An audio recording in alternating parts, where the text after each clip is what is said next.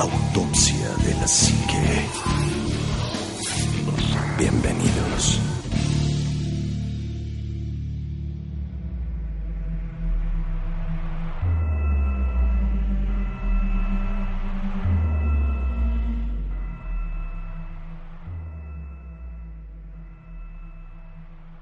Muy, muy, muy buenas noches. Bienvenidos a otro programa más de Autopsia de la Psique. Y hoy tenemos otra vez el panel completo y eso me da muchísimo gusto. Juanma, muy buenas noches. ¿Qué tal, Ánima? ¿Cómo estás? Muy buenas noches a todos. Bienvenidos a Autopsia de la Psique. Eh, Omar, muy buenas noches. Muy buenas noches, Anima Juanma. Un verdadero placer estar nuevamente con ustedes compartiendo los micrófonos. Un saludo para toda la gente que pues nos hace el gran favor de, de escucharnos, de acompañarnos y pues de comentar y de, y de ser parte de esta gran comunidad de la que se ha vuelto Autopsia de la Psique. Muchas, muchas, muchas gracias. Y bueno, pues vamos a darle porque el tema de hoy este, surgió del programa anterior y la verdad es que está bien interesante. Eh, en el capítulo anterior platicábamos un poco acerca de, de, de estas raras coincidencias, por así decirlo, que hay en, en, en, caricaturas, en cuentos, en historias, que, que de repente uno dice, Mm, y como que eso qué significará, ¿no? O será algo muy natural o muy normal en el cuento, o, o, o, en la caricatura, o en la película. Pues es que sí, ya lo vemos, ¿no? Vemos cosas muy normales, pero hay más de lo que, de lo que ves, ¿no? Hay muchas más cosas ahí escondidas, muchas más cosas que guardan un, un, un trasfondo, una segunda interpretación. Y, y, hoy vamos a platicar un poco de las cosas que nos han llamado la atención y que, y que tendrán que ver con otro, otro plano ya un poco Antes- más de nuestro medio. Antes de que, de que entremos bien, bien a este show, ahorita que justamente hablabas de eso, me, me acordé de, de una creepypasta que leí Sí. sobre Peppa Pig. Y que de dónde había salido Peppa Pig. Y supuestamente de un, un, ¿De un un matadero de momento de, la historia de un, de un- ajá, de un lugar en donde a un niño le, le, le ponían o, o se ponían máscaras de puerco en la cara. Eso es- si la quieren ver, está bien espesa. La verdad es que yo ni siquiera la, la, la recuerdo completa porque se me hizo tan Pues grotesco. así hay mucha historia también de, de muchas caricaturas, ¿no? Sí, Bob saliendo que- Esponja. Pero, pero las, las creepypastas, pese a que. Bueno, las creepypastas son como, como leyendas urbanas de internet que la gente crea teorías, o, o son, son, son teorías, muchas de ellas como conspiracionistas y demás, donde la gente lo que busca hacer es ver precisamente lo que se supone que no hay a simple vista en una, en una historia o en un, o en un eh, en algo que puede parecer muy inocente, muy normal, muy natural, como bien decías, pero que tiene un trasfondo más, más macabro, ¿no? Es como situar un hecho macabro en una realidad, o sea, es como asentarla, ¿no? Pero eh, este sí me llamó mucho la atención porque de hecho hasta había una imagen real Sí. de, de esa época, porque es algo que pasó hace muchos años, de un niño con una máscara de un, de un cerdo, o sea, la, la, la piel de la cara de un cerdo eh, sobre su rostro. Y me llamó mucho la atención y entonces me quedé pensando, bueno, ¿qué tanto se dice de, de caricaturas, no? Y por ahí salió Bob Esponja, Sí. que también tiene un entretexto para adultos completamente, o sea, no es- caricatura para niños. Y, y de ahí, bueno, pues te vas, te vas haciendo como, como la pregunta, ¿qué tanto habré visto yo en mi infancia que me ha traído a ser lo que soy ahorita y qué tantas cosas no comprendí en su momento, pero que se me quedaron grabadas en la cabeza y qué tanto no se me quedó grabado, pero que lo vi y que son cosas diferentes. Y por ahí empecé a ver un programa que hablaba de las películas de Disney y de todas las cuestiones sexuales que tiene Disney en sus dibujos animados y que te, te ponen la imagen, o sea, no lo digo yo, aquí está, ¿no? Y que te quedas así, ¿qué hace Mickey Mouse con un pene en la mano, no? Y, y, qué hacen esos, esos falos en, en, en Hércules? ¿Y qué hace? Y entonces empiezas a darte cuenta de que el mundo de las caricaturas es mucho más amplio y va mucho más allá de lo que uno piensa. Pues mira, deja, independientemente de eso, a mí la caricatura que se me hace así como el ejemplo más claro de esto es Ren y Stimpy. Que sale, Ah, sí. que sale Remy Stimpy en este, en, en Ah, MTV como caricatura para adultos y le quitan ciertas cosas para que salga para niños, ¿no? Y la hacen, después la vaca y el pollito, ¿no? También era una cosa así como... Y que dices, bueno, ¿qué onda? O sea, es- es- esto yo lo veía muy agresivo para los niños, ¿no? Sí, muy grotesco. Mucho, mucho, mucho, muy grotesco, pero, pero que- creo que también hay que, hay que analizar muy a fondo eh, otras cosas, ¿no? Número uno, las caricaturas que nosotros vemos para los niños. Bueno, bueno, me- voy a ir mucho más atrás. Déjame, voy un poco más atrás. Los cuentos infantiles como de los hermanos Grimm, Hans Christian Andersen, Lewis Carroll, etcétera, etcétera. Número uno, no los escriben niños. Primer lugar. Number, number, one. Y además no eran cuentos. No eran cuentos. Muchos de estos cuentos, cuentos por así decirlo, están basados en historias reales, en leyendas, en, en, en, en estas anécdotas que van pasando de generación en generación y que estos narradores o estos historiadores, recopiladores, las adaptan, las adoptan y las adaptan a un formato en el cual las puedan contar para toda la, la- la comunidad, dándoles obviamente siempre un toque personal, un toque más mágico, más Quitándole místico, lo sangriento. quitándole cosas sangrientas a veces, Bueno, a veces, a veces, a veces, a veces, a a veces, veces, quitándoles un, un- un poco la, la- la violencia y demás, con la intención de preservar o con la intención de conservar para la, la posteridad y para futuras generaciones un una hecho, historia. una historia que a lo mejor sucedió en un pueblo en, en, en, en, en Bremen eh, o, o que sucedió a lo mejor en un este en un, en un pobladito en Francia, en Rusia, en China, en Checoslovaquia, a saber dónde hace 500, 600 años. Y ellos le ponen este toque literario como, como muchos otros. Como, digo, vamos a poner un ejemplo muy claro.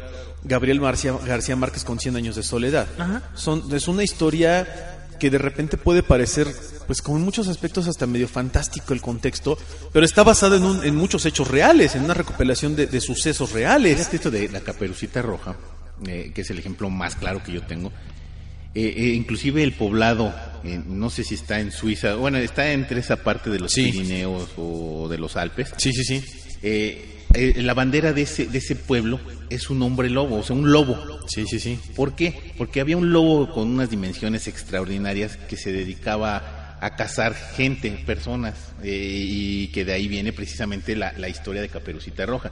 No te des por ese camino porque te va a salir el, el- el- el lobo. Sí. La historia está basada en una, en una historia de un hombre lobo, en realidad.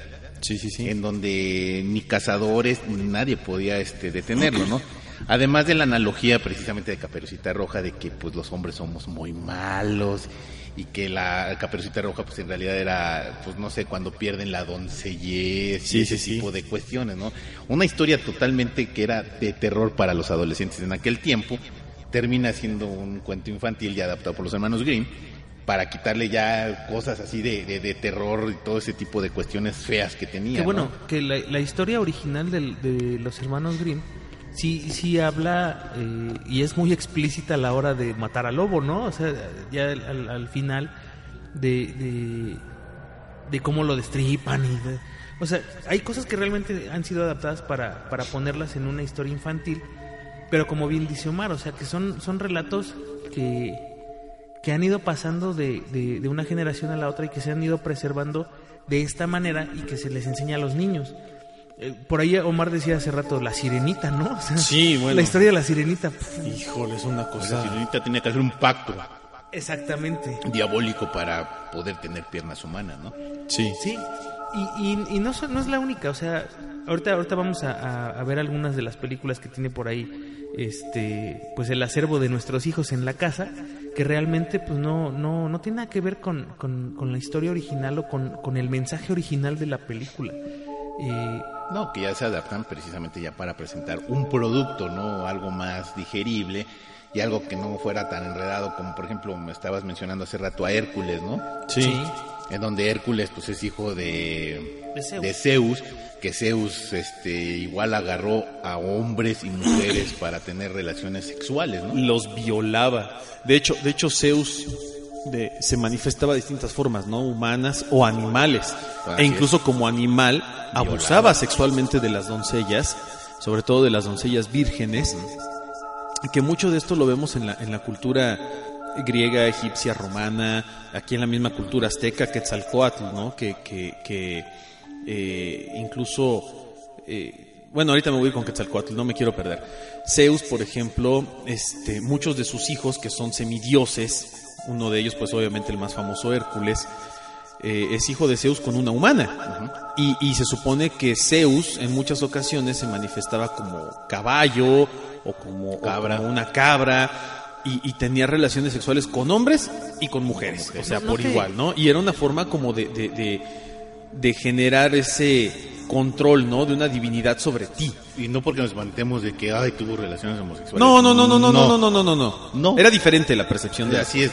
Acuérdense que los griegos para ellos era muy normal. La homosexualidad, y- claro, claro. y eso. Aquí me, me hace ruido ahorita dices, él se manifestaba como un caballo, como una cabra, como... ¿No te suena como las historias de pueblo? Sí. De los caminos, no sé si a ustedes les, les ha llegado a contar alguna persona cercana, un familiar ya de, de- de pueblo, que sobre los caminos se aparecía el diablo y Sí. en forma de un caballo o en forma de una cabra. Y de hecho, todo esto tiene que ver con, con esas historias que estás diciendo, Omar. O sea, Sí, es no un es, antecedente de alguna manera. es, es como, como un origen común que, que da pie a muchas historias distintas, ¿no? Pero que todas están basadas en ese hecho o, o en esa... En, en- pues sí, en, en ese hecho, a lo mejor histórico, que no, no sabemos si, si es real o no, pero que te está diciendo que algo estaba pasando en esas épocas de hace cientos de años y que, que se ha ido trayendo de alguna forma pues a todas las culturas.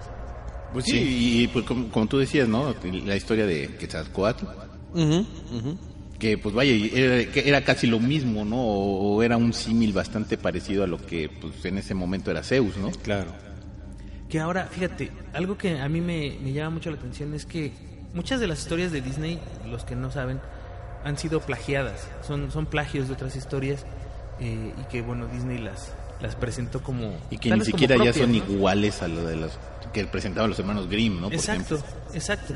Hay un libro, eh, de hecho, es una recopilación de historias de los hermanos Grimm, en donde vienen todos estos cuentos, a lo mejor eh, cortos, porque pues eran cuentos relativamente cortos, en donde tú te puedes dar cuenta bien fácil comprar el libro y empezar a leer y darte cuenta de que pues los, los dibujos animados son completamente adaptados de situaciones bien grotescas. Claro. Pero, pero muy, muy grotescas y de, de rituales muy gruesos. Hay, hay una, una, este... Yo me acuerdo, bueno, de muchas historias, ¿no? Eh, De los hermanos Grimm hay muchas, de, de, de- platicaba de Hans Christian Andersen también hay muchas. Hay muchas historias rusas que son muy buenas, muy interesantes. muy- Alicia en el País de las Maravillas. Bueno, ahorita hablamos de Alicia, si quieres, de Lewis Carroll, que es una locura. O, o el mismo Principito, ¿no? De Antoine de Saint-Exupéry, que mucha gente ahorita está de moda por la película que salió, etcétera, etcétera. Pero, pero haciendo el análisis mani- manifiesto de algunas de estas, de estas historias, eh, un ejemplo muy claro es la Cenicienta, ¿no? Eh, la, la Cenicienta pues, es una chava que, que, eh, vive con su madrastra, sufre las, las vicisitudes de una familia que no la quiere, las hermanastras que son unas hijas del maíz, etcétera, etcétera. y para acabarla se le presenta una bruja. Para acabar se le aparece una bruja que le da un regalo, le da unos dones para poder enamorar a un príncipe.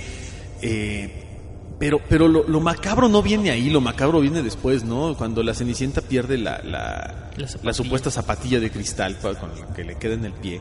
Lo que hacen las hermanastras para que les quede la zapatilla, que dice que se, que se cortan, ¿no? Los Dedos. los dedos, los dedos. de los pies para que les entre la, la, la zapatilla y que así como que bañada en sangre la zapatilla se la prueban y no les queda y dices, what the fuck? O sea, cuando tú lees la historia original, dices, no lo puedo, o la sirenita, ¿no? Que también es una historia súper deprimente. Digo, perdón, no es spoiler alert ni nada, pero la sirenita en la historia original se la carga la fregada. O sea, se hace espuma y se muere. Esa es la realidad. La sirenita se muere y se muere de amor porque el príncipe la desprecia por una calentura, porque es una calentura del príncipe de, de- de- de chutarse a la bruja, ¿no? O, Blancanieves y los siete enanos. La muerte de la bruja es una cosa nefasta, trágica.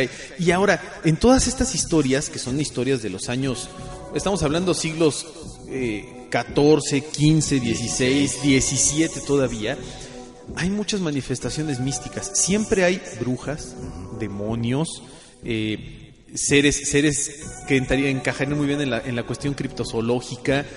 Y en todas las historias Y hay- hechizos. hay hechizos para obtener al príncipe. Claro. Un ejemplo muy claro de, de- de- de estas cuestiones místicas es Shakespeare.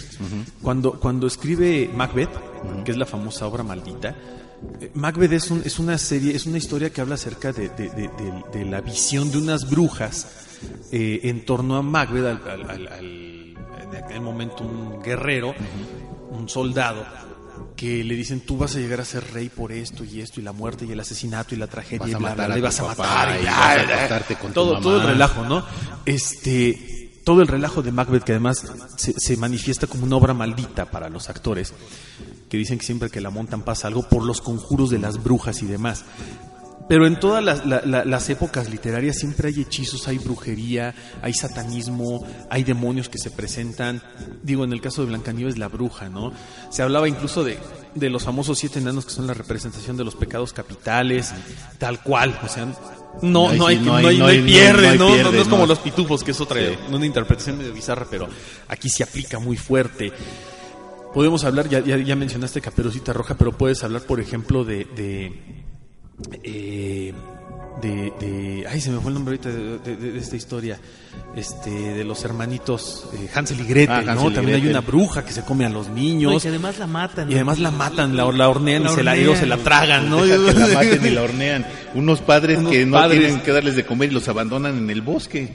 Ahí ya- Es muy macabro. Cañón. Pero fíjate, estamos acostumbrados a verlos desde el lado romántico o, o- o más bien como que se les aplican moralejas absurdas. Digo, no, no, no porque en sí una moraleja lo sea, sino, sino porque le buscas como tres pies al gato, ¿no? O sea, tiene que haber algo que funcione para que esto se consuma. En, en Hansel y Gretel, los niños los abandonan los padres y se supone que, que en la historia romántica es porque este pues no tienen para, para alimentarlos y porque también Así ellos este se, se, se van al bosque y se pierden, ¿no? Y, la historia o la moraleja que te deja es, bueno, pues tienes que ser como mejor portado y tienes que... Tiene, tiene sus moralejas puestas después. Pero la historia original, cuando, cuando estos chavos entran a la, a la casa de la bruja para... pues, que ella los quiere matar y, se los quiere comer, pues no es la única historia que, que habla de eso. O sea, de hecho, una de las, de las historias más antiguas de brujas dice que las brujas se dedicaban a robarse a los niños de los pueblos Sí. para los aquelarres y para matarlos y y comérselos. comerse a los bebés no incluso Exactamente. porque eran almas puras y que les daban poderes es, de, re- sí. de- de sanación bueno Rapunzel también es una historia Rapunzel, bastante sí. fuerte Eh, yo creo que, que, que en general todas, todas las, las, las películas que vemos infantiles y todo tienen un contexto místico. Las de Disney especialmente, ¿no? Incluso hay personajes, y, y no quiero sonar a conspiracionista ni mucho menos, ¿no? Pero son, son cosas muy clásicas. Por ahí comentábamos la Bella Durmiente. La Bella Durmiente que se, se pincha el dedo con el uso de la rueca para, para y entra, ¿no? En, en, en En un sueño. En estado de trance. pero, pero hay tanto simbolismo, ¿no? En picarse el dedo como es el, el- el sacrificio de sangre, este, la bruja, obviamente, ¿no? En este caso, que, que pues provoca nada más un mal por, por, por coraje, por odio, por envidia, y que además hay otras brujas que son buenas, entre comillas, son las buenas del cuento, Y que les ponen hadas. hadas, pero que realmente la, la, la, la fregada del cuento es la bruja mala, es a la que le hicieron la- el, el desaire, es a la que maltrataron, a la que rechazaron, a la que fastidiaron los reyes, y esta pues nada más está tomando venganza de coraje por todas las gandalleces que le hicieron, ¿no? Y así te ves un montón de historias. Que, fíjate, ahorita que dices historias de Disney con, con relación a otras cosas, la historia del Rey León, cuando salió el Rey. León, eh, pues yo me acuerdo que, que fue una de las primeras películas originales que compré en VHS porque me gustaban mucho los dibujos. A, a mí el Rey León se me hace una obra maestra en cuestión de arte, ¿no? De, de Inclusive hasta en la música. la música, todo. Yo decía, qué bonita historia. En otros programas he platicado de Yolanda. Si no saben quién es Yolanda, escuchen los programas anteriores. Y mi mamá me decía, es que sabes que Yola la quiere ver, que si se la prestas. Sí, se la di. Ella la vio y luego la regresó y yo le pregunté por qué la, la- la- la quería ver, ¿no? Si es una señora ya tan grande. Resulta que esa, esa película está basada en otra película que es el de un blanco, De Japón, ¿no? De Kimba León de Blanco. Kimba y León Blanco, pero que esas dos en su conjunto están basadas en una historia de la santería, en una Sí, profecía de la santería. Y yo me quedé como, ¿cómo crees que, o sea, ¿por qué? Pues resulta ser que va a venir un heredero que va a heredar, valga la redundancia, todo el, el- el reino, El reino. De, de, De Dios, de, ¿no? Dios, de los santeros. Y entonces te habla de toda una profecía de cómo hay un hermano malo que quiere, y es así, tal cual, literal, la adaptaron a los leones y órale, pum. Y le hicieron película, ¿no? Y entonces, a partir de ese, de ese punto, empecé yo como a razonar otras cosas al, al nivel de decir, bueno, entonces, ¿cuántas profecías están puestas en, en- en historias, tanto en libros como en películas, como en lo que tú quieras, pero que están dirigidas a un público más susceptible? Sí, pues simplemente la, la- la historia esta china de, de- del rey mono, ¿no? Ah, sí, que está de- adaptada por Viaje al Oeste, en ¿no? 20 mil cuentos, en 20 mil historias. de- Sí, de- sí, de las niños. leyendas que, que vemos y que obviamente son, son historias que tienen un contexto antiquísimo, antiquísimo. O sea, creo que no se ha escrito nada nuevo bajo el sol, más bien se han adaptado las cosas, pero todo tiene, tiene un, un- un trasfondo de alguna o de otra forma. Ahorita me estaba me estaba tratando de acordar de otras de otras historias que, que hemos platicado o que hemos este comentado, ¿no? Hay, hay una caricatura de Mickey Mouse donde La del espejo. la, la- la del espejo que también es una cosa híjole dices bueno qué fumaron no La, la vida a través del espejo. algo así se llama. Hay, hay otra donde está en, un- en una casa embrujada y se le aparecen un montón de cosas. Creo que aquí lo, lo, lo, lo valioso es, y a lo que yo quería llegar desde el, desde el primer comentario que hice fue, sí son historias que, que se han adaptado al público infantil, pero no las escribieron niños. Las escribieron adultos y muchos de ellos tenían mucha relación con, con lo paranormal, Con con, sectas con secretas. sectas, pertenecían a sectas extrañas. Ejemplo, eh, Logias. Mark Twain, ¿no? Ah, es un bueno, ejemplo, sí. Mark Twain. eh, eh, en, en- en su famosísima historia de Tom Sawyer, en la historia de Tom Sawyer hay muchas analogías, ¿no? A la- a la- Infinidad de Sí, claro, no, no, y más hablando, digo, Tom Sawyer que vive ahí a las orillas del Mississippi, Donde eres un estado esclavista. no, y, además, y además donde hay, donde hay mucha manifestación vudú, donde hay muchas cosas como de Nuevo santería, Orleans. Nueva Orleans, este, que son zonas eh, donde, donde sabemos que hay mucha, mucho misticismo de este tipo de las culturas, de, la- de las razas africanas que llegaron a habitar ese lugar y que traían toda esta este bagaje, ¿no? Del misticismo, del- de, de- de acercarte a los espíritus de la naturaleza, de hacer invocaciones y todo este tipo de cosas. Y que para la época indudablemente Eh, claro. tuvo que haber estado metido en ello, ¿no?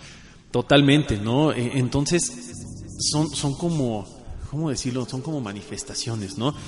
Eh, eh, Mark Twain, creo que, espero no equivocarme, pero Mark Twain fue el, el- el- el- el escritor que nació con la llegada del cometa Halley Sí. y le predijeron que se iba a morir Cuando cuando, volviera el cometa. Y efectivamente, el día que volvió a 65 aparecer, años. exactamente, el día que volvió a llegar el cometa Halley, Mark Twain falleció de causas este, naturales.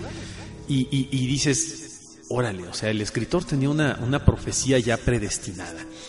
Por ahí hablabas de Alicia, ¿no? De Lewis Carroll. Se decía que Lewis Carroll era un- un- una persona, un- bueno, él era un matemático, le gustaba mucho la ciencia, le gustaba la astronomía, le gustaban las ciencias niñas. ocultas, le gustaban las niñas. Sí, porque incluso se dice que era pedófilo, ¿no? Sí, o sea, sí, digo, no, no lo han manifestado oficialmente, pero se ha comentado en muchas ocasiones de eso. Y cuando él escribe eh, Alicia en el País de las Maravillas y Alicia a través del espejo, pues él trata de hacer una analogía a todo el mundo científico, matemático, del pensamiento y demás. Pero ¿cuántos personajes en Alicia no son personajes literalmente que se meten drogas, que hacen rituales satánicos o rituales este, espiritistas, Enfermos de poder. enfermos de poder, enfermos de, de- de- de- de- con enfermedades El mentales? gato. El gato es una cosa tan mística. La oruga. La oruga que fuma oruga, mota sí, sí, o, sí. o- o- o que fuma opio, no sé qué si diablo se Opio. mete. Está mal, o sea, y, y- y te lo dicen, ¿no? La oruga está bien drogada. O sea, la oruga está drogadísima, pero aún así la oruga con sus drogas tiene visiones. Sí. Lo que decíamos de los oráculos, ¿no? La oruga es un oráculo. y, y le, y le manifiesta a Alicia a través de distintos mensajes medio incomprensibles lo que le va a pasar. No, además la, la obra original trae muchas connotaciones sexuales, No, fuertísimas. mm, pues bastante raras, ¿no? Para la época. Pues, Es que, mira, yo creo, eh, no, yo estoy hablando con, como por mi creencia propia, pero tiene, tiene mucho que ver. Muchas de las, de las personalidades de esta época, o sea, que ahora son personalidades del pasado, pertenecían a, a- a sectas que hacían rituales para muchas cosas. Eh, de ahí se, se desprenden pues las sectas de, de los presidentes, ¿no? A las que eh, se supone que pertenecen algunos presidentes más poderosos del mundo ¿Y qué otras es? personas, ¿no? Eh, Skrull and Bones. And Ah, Bones, Skull and ¿no? Bones. De, de- de estas famosas universidades. Que todos los presidentes se supone que han salido de la, de la logia de los de los huesos y, y- y cráneos, Cráneos ¿no? que tienen un búho por ahí también enorme de madera y mil cosas El, Sí, sus cra- el cráneo de el Pancho cráneo Villa. Ah, sí, sí, cosas bien locas, ¿no? bien fuertes. Pero todo esto es como una forma de, de, de plasmar sus rituales o, o sus creencias dentro de una historia. Yo, Alicia en el País de las Maravillas, la he visto la cantidad de veces que quieras. Tanto la versión anterior como la versión que hicieron ahora en... en pues, Es que la versión añitos. que está, la- las de ahorita están fenomenales. Sí, es, es que está más apegada a... No tanto a los personajes y per se, sino a la historia. En la historia... O a la, a la simbología, ¿no? La simbología, Sí, porque la historia está totalmente desvirtuada, pero la simbología La, está muy... la simbología muy- está muy fuerte. Sí. Desde el punto en el que Alicia, al regresar a, a, a- a este, este lugar, Underland. ya lleva una profecía con ella. O sea, ella es parte de esa profecía. Todo se supone, y lo, lo hemos analizado en, en muchas ocasiones y creo que lo hemos visto también en muchos lugares, todo lo que está sucediendo es parte de una profecía que se tiene que cumplir. O sea, y Omar en algún momento decía, es que no importa cómo cambies tú la- las piezas de ajedrez, siempre se van a reacomodar para que pase lo que tiene que pasar. Y entonces, haciendo como la el crossover entre esa situación y los cuentos y todo lo que te dicen los cuentos, son parte de las profecías que, que- que están por cumplirse. Y no tanto porque vaya a existir una bruja realmente o porque vaya No. a existir un dragón, sino porque es algo que tendrás que vencer o tendrás que combatir en algún momento y que se representa de esa forma.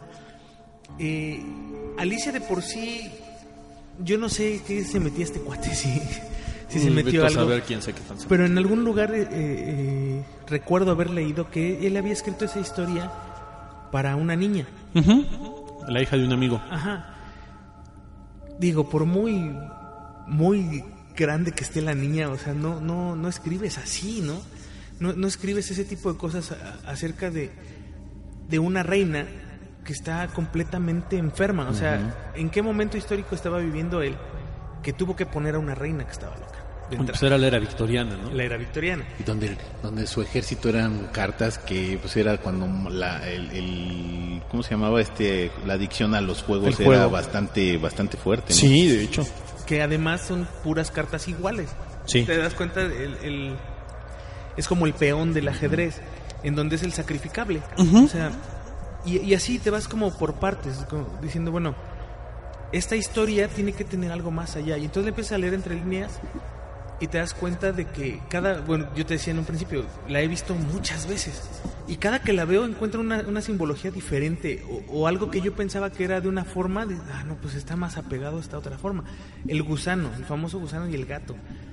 ¿No? Y el sombrerero. El sombrero, el conejo, o sea, deja tú el sombrero, el sombrero, El pues, sombrero es un es- loco, ¿no?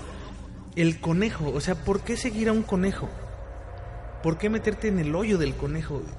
¿Qué te, qué te quiere dar a entender con eso? Y entonces, ya dependiendo de qué tanto conocimiento tengas sobre cultura general, a lo mejor, ya puedes decir, ah, pues es que está siguiendo al conejo blanco porque representa la libertad de la persona, porque entonces la persona no estaba en, en óptimas condiciones de libertad o no se sentía libre y por eso se escapó a un mundo alterno, en donde en ese mundo alterno se da cuenta que hay rituales y que hay cosas que puede hacer y que pueden ayudarla o pueden perjudicarla, ¿no? Y, y sobre esa línea te vas, no inventes, o sea, es increíble lo que Y, dice la y además te das cuenta de que nunca menciona Alicia, por ejemplo, o nunca mencionan en- dentro de toda la historia que, que, que exista algo como la religión No. o como creer en Dios. O sea, te hacen pensar y te hacen creer que hay algo más allá, como puede ser todas estas sectas. Digo, por ejemplo, tú cuando ves la fiesta del, del sombrerero, es un verdadero aquelarre. la fiesta de té, sí. O sea, la fiesta de té es un verdadero aquelarre, es un ritual.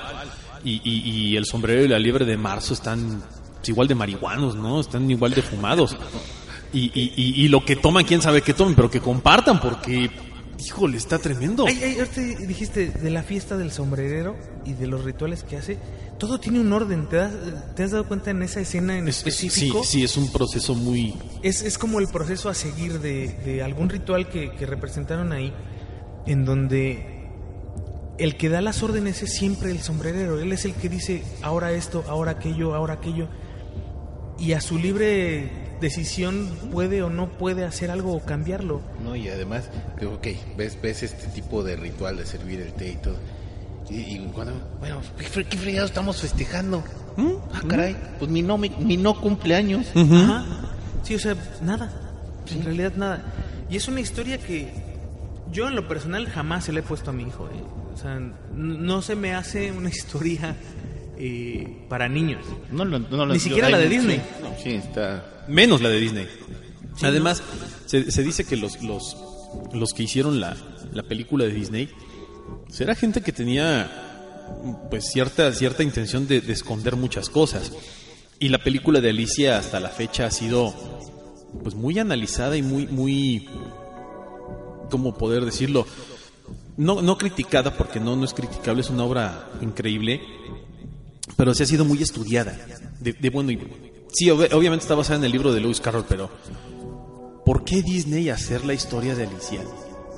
Que, que- que es una historia pues, total y completamente malsana en muchos aspectos y difícil de digerir. ¿No tendrá que ver con, con- con la pérdida de la madre de, de- de Walt? Bueno, Walt Disney manifestó, Walt siempre manifestó en sus películas Sí, la ausencia. la ¿no? ausencia materna, eso es una realidad. que ¿no? era- y la era- familia era- disfuncional. Era, un Norman Bates en Sí, sobre eso. sí, sí, sí, de hecho. Pero por ahí en algún lugar leí que él tenía un como un tipo de pacto con, con- con el gobierno Sí. de Estados Unidos en donde él iba a plasmar en sus películas mensajes específicos a cambio de que el gobierno le ayudara a encontrar a su madre. Que al final eh, se supone que sí la encontraron, pero pues ya, o sea, ya había muerto y mil cosas, ¿no? Y, y de hecho por eso es que hace hasta propaganda antinazi, ¿no? Con el pato Donald que Sí, que es pues, bueno. durísima, ¿no? Ahí ves al, al pato Donald saludando A Hitler, a ¿no? Hitler. Y, y entonces, si, si logró o llegó a hacer algo de ese tamaño, a cambio de, de, pues de una conspiración, al final de cuentas estaban haciendo una algún tipo de conspiración ahí, que no plasmó en todo lo demás y, de pues, dónde lo sabe. fue a sacar. ¿Quién sabe? Oye, o ya cuando lo hacen abiertamente como los Simpson, ¿no? De, de Mm, que está plagado de simbologías, de logias, de Los magios. y no y además de, de simbologías este conspiracionistas y que ves este mensajes ocultos en toda la serie dices No, bueno, que, que tal vez en Los Simpsons es mucho más manifiesto, ¿no? Es sí o sea ya más abierto muy pues, ya- abierto. Ya, tal cual te dicen "Este es aquí ya Claro, pero el ejemplo que ponía yo hace rato de Mickey Mouse, ¿no?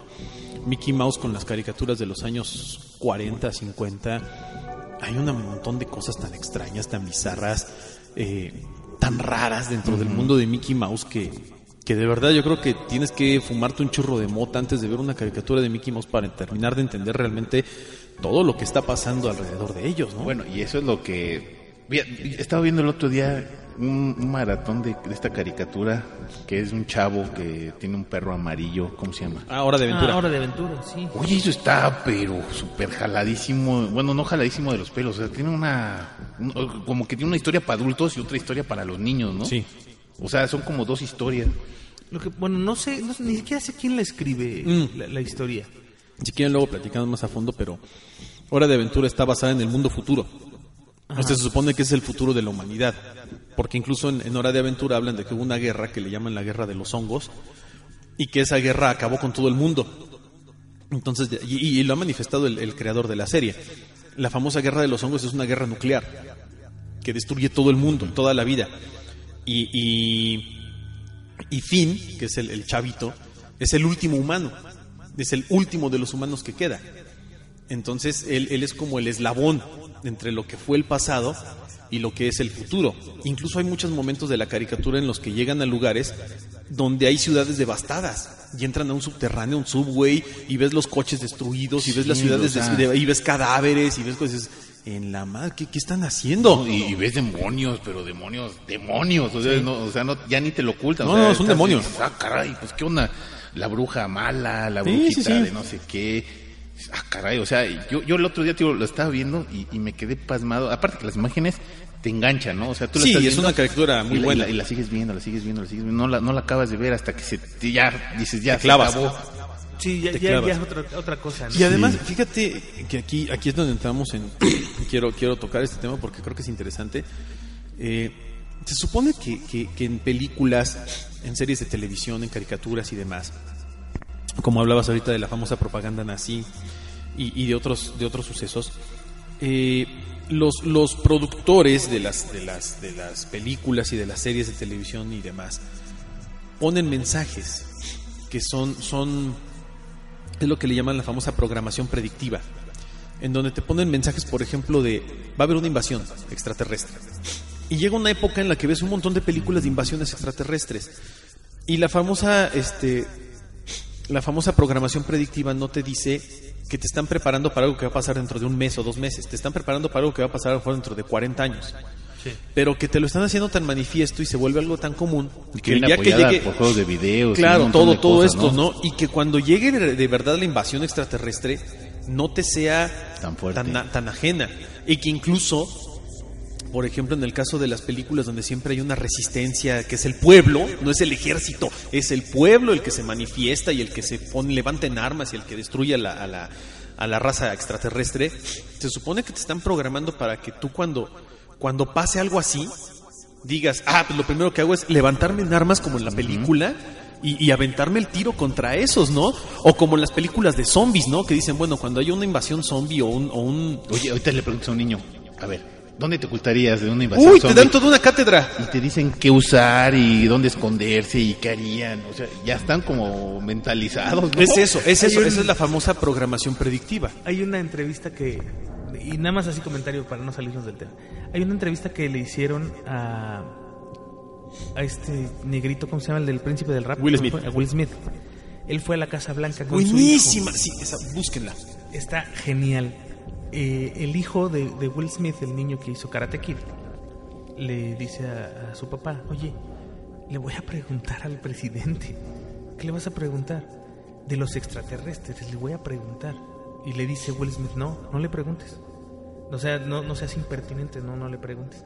Total que van a la Casa Blanca, a un, un paseo que les dan ahí, y efectivamente están con el presidente en, un- en la sala oval. Y le dice el niño, o sea, se, se le va la cabra al niño y le dice, es que yo le tengo que preguntar algo. Y el presidente se voltea y le dice, ya sé de qué me quieres preguntar, de los extraterrestres, ¿verdad? Y el niño se queda así y el Will Smith dice que, que- que pela unos ojos así enormes, Sí. ¿no? De cállate, chamaco. Y le dice, mira, no, no te puedo decir nada, pero si yo te tuviera que decir que ha habido pláticas eh, acerca de la colaboración extraterrestre con los humanos y de cuál es el futuro de la raza humana con los extraterrestres, te podría decir que esas pláticas han sido aquí. Tú. Tómala, ¿no? Y entonces te quedas así como, ¿qué, qué- qué te Oye, pasa? pues ahora que están los debates de estos de los expresidentes igual, luego de los expresidentes, de los, de los candidatos a presidentes, de, de sus partidos este, políticos, de los demócratas y los este, Republicanos. republicanos, ves cada cosa que dices, no ma- hay una recopilación de todo lo que ha dicho Hillary Clinton, ¿no? o sea, desde una desde antes, ¿no? De que la nave nodriza, etcétera. Pero la recopilación de todo lo que ha hecho en los debates, te quedas, oh. entonces Hay- sí hay algo. Hay un- una pregunta, ya para regresarnos al tema. Hay una pregunta que le hicieron a un jefe de defensa de los Estados Unidos, a una persona muy importante. Una reportera le dice, eh, oiga, es que yo quiero, o sea, le quiero preguntar, ¿no? ¿Qué onda con los extraterrestres? Y él, este cuate le dice, es la primera y la única vez que voy a hablar de esto. Es la única vez que lo voy a decir. No le puedo dar información. No, no, no, le, le No, dice, no sé, si, si lo que usted quiere es saber si hay extraterrestres colaborando con el gobierno de Estados Unidos, si hay intercambio de tecnología, si hay esto, esto, esto, esto, vea la película Los Hombres de Negro. Pero no se está refiriendo a la película de Will Smith, sino a un documental que hablaba de los hombres de negro de los años 60, Sí, más o 70, menos. por ahí así, en donde efectivamente la, la- la línea, el hilo conductual de esa película es precisamente la colaboración de, de- e intercambio de tecnología de los extraterrestres con el gobierno norteamericano y el gobierno ruso. Y además, Lean el libro azul. Sí. O sea, prácticamente este cuate le dice, todo lo que está en esa película es lo que, lo que ha pasado. Y entonces ya te quedas, ¿qué tanta influencia tiene un gobierno eh, a ese nivel? O sea, ya estamos hablando de la programación, porque también hubo un tiempo en que puras películas de ovnis, ¿no? De extraterrestres y Sí. puras películas de zombies, puras películas de, de, este, de violencia y de guerra. porque es lo que se avecina, o sea, y Sí, porque pues ya sí. un- una autoridad que además en teoría no está facultada para poderte decir eso, no está, no tiene permiso para decirte cosas así, te lo está diciendo, ¿no? Y entonces te funciona para hacer el, el- o trasladarlo al pasado y decir, bueno, que todo esto que estamos viendo eh, para niños, ¿qué es lo que está haciendo o por qué están presentando este tipo de cosas? Y lo dice Omar. Porque te están pro- programando para un futuro, o sea, te están programando para que sepas que en un futuro va a haber una guerra nuclear en donde puede que haya muy pocos sobrevivientes y entonces tengas que hacer algo para Preservar. preservar la, la raza humana, ¿no? O para eh, darte cuenta de que es posible que haya un, un virus que te haga zombie, que a lo mejor no, no es la, la palabra adecuada, pero que si hay un- un- una mutación de un virus que te puede hacer agresivo a ese nivel, ¿no? Y, y- y que estés preparado, o sea, inclusive por ahí Discovery Channel, o- Qué miedo. no me acuerdo qué canal de esos de, de ciencia sacó cuáles son las mejores armas para enfrentar a un Sí, zombie, ¿no? sí, y sí, sí. cuáles son las técnicas de supervivencia. Y, y han No, sacado pues sí, programas de estos de, lo de los de lo- de los ¿cómo se llama? Los este ay, lo- los preparers o cómo se llama? Ah, sí, sí, los prepares. Los preparers, ¿no? Que son gente que está armando en su casa búnkers y se están En los Estados Unidos, ya claro. ves que dio la alarma de, de hace poco de, de una alerta zombie y qué tenías que hacer para un ataque zombie, ¿no? Y tú dices, uy, y eso es real, así como eh, es que desclasifican un libro que se llama el libro azul y donde ves razas extraterrestres y hecho por el gobierno de los Estados Unidos, o sea, no no por un aficionado, ¿no? Fíjense que no, no me quiero equivocar en el nombre, prometo investigarlo, pero hubo un, un expresidente de los Estados Unidos, no me acuerdo si fue Gerald Ford o, Dwight Eisen- Eisenhower, que en una entrevista, ya, ya como presidente de los Estados Unidos, hace un comentario acerca de, de, de, una supuesta, no, no una invasión extraterrestre, una intervención, ¿no? Y el comentario que él hace va más o menos como en el sentido de, es que nos estamos preparando o estamos como, como invirtiendo en, en prepararnos para cuando se manifieste esto, ¿no? Y, y es como un comentario muy eh, X, pero cuando lo analiza ya después es así como, ah, perdón, dije algo que no tenía que haber dicho, ¿no? Con permiso, y nos vemos. Bueno, pero el que, el que los decía cada rato era Ronald Reagan. Ah, bueno, Ronald Reagan sí a cada rato habló. Fue Eisenhower ese que dijo. Eisenhower, ¿verdad? Fue el que lo dijo, y, y no me acuerdo bien cómo es el comentario, pero sí hace una alusión directa a la, a la cuestión de los extraterrestres en torno a, a- a- no una invasión, sino una intervención. Ah, y, y- y- y lo que él da a entender es que no se preocupen, no todo está como controlado y no va a pasar nada, o sea, ya todo está negociado, por así decirlo. Ahora, ¿por qué el afán? Yo sé que es la ciencia ficción, yo sé que es, es muy divertido y que es un negocio el cine y es un entretenimiento y bla, bla, bla. Pero ¿por qué la insistencia en hacer tantas películas de zombies? Videojuegos, que realmente un videojuego, vamos a ser honestos, un videojuego Es un simulador. es un simulador. O sea, te están entrenando. Y perdón que lo diga. A lo mejor muchos me van a tachar de paranoico y de... No me importa. Pero yo que he jugado videojuegos durante toda mi vida y que jugué Resident Evil desde la primera este, entrega y que he jugado a lo mejor Call of Duty, que he jugado Halo y que he jugado Call mil of Duty es la neta. Claro. Y, que- y que he jugado muchos juegos de esos. Dices, bueno, no me estoy entrenando con un arma real. Pero sí me estoy, en cierta medida, desensibilizando a tomar un arma y matar un zombie. A tomar un arma y matar un humano. En caso de que haya una invasión y una guerra. Y a lo mejor yo ahorita ya tengo un criterio diferente a mi edad. Pero un chavito de 15 años, que, que, que a lo mejor no tiene todavía esa madurez este, emocional, psicológica y demás, en donde dices, bueno, es que es malo matar a alguien. Bueno, pero es que, qué ejemplo No. de edad. O sea, un, un niño con un arma es lo que pasa en Estados Unidos con las Exacto, escuelas, ¿no? exacto. Y a lo mejor, insisto, no es que todos los niños estén programados para matar o que todos los niños que juegan videojuegos se programen para matar, no. No es eso, ¿eh? no, no me confundan, no, no, no, no malinterpreten lo que quiero dar a entender. Lo que estoy, lo que estoy tratando de decir es que todo este tipo de vida, todo este tipo de, de medios, películas, series, de una u otra manera, se vuelve un común. Se vuelve algo muy, muy natural ver que en un videojuego alguien agarre un arma y mate a una entidad, un ser o lo que sea. No, no te vayas tan lejos. ¿Cómo eran los entrenamientos para ser piloto de un avión en los años 60? ¿Sí? Lo mismo que ahorita. Un simulador. Era un simulador, un videojuego. ¿Y qué estás haciendo? Este, aprendes a volar un helicóptero un avión Sí. en un videojuego. Y así aprendían los pilotos de los 60, Claro, de los y cada 70. vez es más real. Pues sí. Ahora, no, insisto, no es que los estemos, no es que los videojuegos sean malos, ni, ni los estoy satanizando, ¿eh? Y tampoco es que te estén programando para ser un guerrillero. Simplemente te están sensibilizando o te estás desensibilizando de ciertas cosas para que si un día pasa algo, y yo, y yo soy el primero que lo haría, ¿eh? Yo si un día veo una invasión extraterrestre y es una invasión hostil, Vas y te inmolas. no, no lo sé. No, pero, pero a lo mejor, pero a lo mejor yo no sé qué haría en esa situación. Pero a lo mejor digo, bueno, yo soy el primero que si tengo en mis manos un arma para defender mi raza, defiendo. lo hago. Yo, yo lo saco hago. mis carteles de bienvenidos. Ah, Te, matan. con ustedes. Llévenme, por te favor. matan. Pero a lo mejor lo haces, ¿no? Y Sí, dices, bueno, por defender en mi colonia, mi calle, mi casa, mi hogar, mi perro, mi gato, mi mujer, mi hijo, mi mamá, mi papá. Sí, sí lo haces, no lo eh, dudas. así es, no, no lo, lo- dudas porque dices, bueno, inconscientemente te dices, en el videojuego lo puedes hacer, ¿no? O en la película lo hace. Y a lo mejor se muere el héroe, pero es un héroe. Y, y a lo mejor tu, tu pensamiento ya de manera subconsciente lo ve así. Así es. Y lo mismo pasa con todas las películas que platicábamos ahorita, las películas infantiles y demás, en donde te sensibilizan a que existen otras cosas. Otras cosas como la brujería, los rituales, los fantasmas, los espíritus, las drogas, como Dumbo.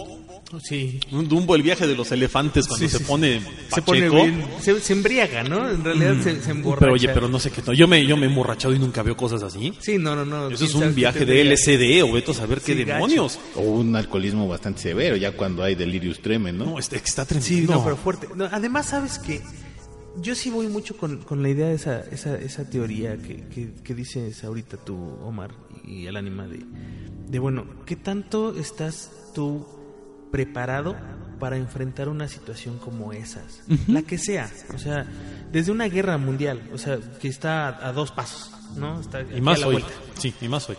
eh, en donde dices, bueno, me están generando los videojuegos un sentido de pertenencia a un lugar, ¿no? En, en la mayoría de los videojuegos es a Estados Unidos, pero si tú eres alemán, a Alemania, y si eres mexicano, a México. Te vale. Eh, en donde dices, bueno, estoy viendo el sufrimiento que causa una guerra en el pueblo. Yo, yo tengo que ser capaz de defender a ese pueblo, porque es mi pueblo, porque es mi casa, como tú dices, ¿no? Entonces, en el caso de una guerra eh, que se desarrolle, ahorita, por ejemplo, la amenaza de ISIS, ¿no? A México. Imagínate que se hubiera dado algo, que hubiera pasado algo. ¿Tú sabes cuánta gente hubiera brincado? O sea, por- porque ya tienes esa, esa programación eh, determinada en tu cerebro. Si algo pasa aquí, tú eres el que tiene que salir. O sea, no va a salir el, soldado que vive al- lado. Tienes que salir tú a defender lo tuyo. Eh, te presentan las cosas sexuales de una forma tan oculta para mantenerlo de cierta forma oculto, ¿no? Eh, en los casos de Disney que les hablaba yo de, Mickey Mouse deteniendo un pene en la mano o, o de los falos que aparecen en, Las columnas. en las columnas de, En Hércules, en la sirenita, de en Hércules, en la sirenita y todo, ¿no? En donde dices, bueno, también le están enseñando a los niños que eso existe. Pero no es algo que vayan a desarrollar en dos años. O sea, No, y además t- eh, la sexualidad lamentablemente se oculta más que una guerra. Es más fácil matar a claro. alguien que de enseñarle a tener relaciones sexuales. Sí, sí, por supuesto, por supuesto. Sin embargo, seguimos utilizándolo como medio de consumo, ¿no? O sea, por ahí vi este un, un meme que estaba en el, en el internet y decía algo así como eh, ocultas a, a una mujer amamantando a un niño, ocultas Ah, sí. este, cosas sexuales, pues hablando sobre los senos de una mujer, pero eso sí, los usas para vender coches y los usas para dar el clima y vender un canal de televisión y todo, pero pues para otras cosas no. o Algo sea, que es natural. Algo que es completamente natural. Y entonces es porque está programado, ¿no? Yo no, no quiero ver muy a futuro, pero créanme que mi visión del futuro no es nada este Alentadora. alentadora ni complaciente. Pero sí estoy como, como muy en el canal de tengo que preparar de alguna forma o tengo que tener un plan. De hecho, yo sí soy un, no soy un prepare, no me la paso comprando agua No. y latas, pero sí tengo bien claro a dónde me tengo que dirigir si pasa algo, en dónde puedo encontrar esto si pasa algo. Y es que ya todos estamos programados para eso. Y tengo un plan, o sea, de hecho mi familia sabe mi plan. Si algo pasa, nos vemos en tal lugar. Sí, Sí. así O sea, así. Y Y de ahí va- nos va vamos desde a lo tal más lugar. básico, desde un sismo a Sí. Sí, a cualquier todo. cosa, cualquier ¿no? O cosa sea, que pase, que no haya comunicación. nos vamos Bueno, a pues ver se nos acabó, lugar. se nos acabó el tiempo. Este Híjole. tema estuvo bastante apasionante. Eh, eh, hagan un ejemplo, un, un, un- Ejercicio. un ejercicio en su casa. Pregúntenle a un niño, ¿qué pasa si nos atacan un, un zombie? ¿Qué haces? Y el niño les va a decir perfectamente qué es lo que va a hacer. O un extraterrestre. Sí, él- ellos saben, háganlo, hagan, es un ejercicio bastante bonito y bastante padre porque además vuela mucho la imaginación del niño y es muy padre. Y, y no está tan mal, ¿eh? o No, sea, la no, no, verdad no. es que yo creo que no está tan mal. Tampoco hay que estar, como dice Juanma, ¿no? Con, con los tintes catastrofistas de que va a pasar algo. Sí, aquí ahorita. tengo mi botiquín y mis documentos a la mano, ¿no? De una vez lo quiero decir. ¿Va a pasar algo? Sí. ¿Va a haber una guerra? Sí. Sí, ¿Va a haber una invasión? inevitable. Sí. ¿Va a haber un, un- un meteoro que va a chocar contra la Tierra? Sí. ¿Cuándo? ¿Quién sabe? A lo mejor ni nos toca a nosotros, ni a nuestros hijos, ni a nuestros nietos, ni a nuestros bisnietos, ni a nuestros tataranietos. Así es. Pero la raza humana sí se está preparando poco a poco para ese tipo de situaciones porque en algún momento van a pasar. Sí, va a suceder.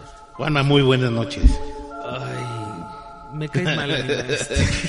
Nos quedamos chiquirrines. Sí, nos quedamos Sí. picadísimos con esto. Pues eh, muchísimas gracias por escucharnos y por, por eh, descargarnos, por recomendarnos, por todo lo que hacen por nosotros. De verdad es un placer eh, para nosotros saber que nos escuchan y que nos dejen sus comentarios, que nos digan qué bueno que ya salió el podcast, de este, cuándo hablan de esto, cuándo hablan de aquello. Eh, muchísimas gracias. Saludos a toda la gente que, que nos escucha a través del iBox o que nos escucha en la página, a los que están fuera de, de- de México, del Distrito Federal, del país, de todos lados. Muchísimas gracias, nos escuchamos en la próxima. Oh, Omar, muy buenas noches. Ánima Juanma, muy, muy, muy buenas noches. Muchas gracias por permitirme estar aquí en compañía de ustedes. Y obviamente agradecer a toda la gente que nos escucha, que nos sigue, que, está en la página, en la comunidad.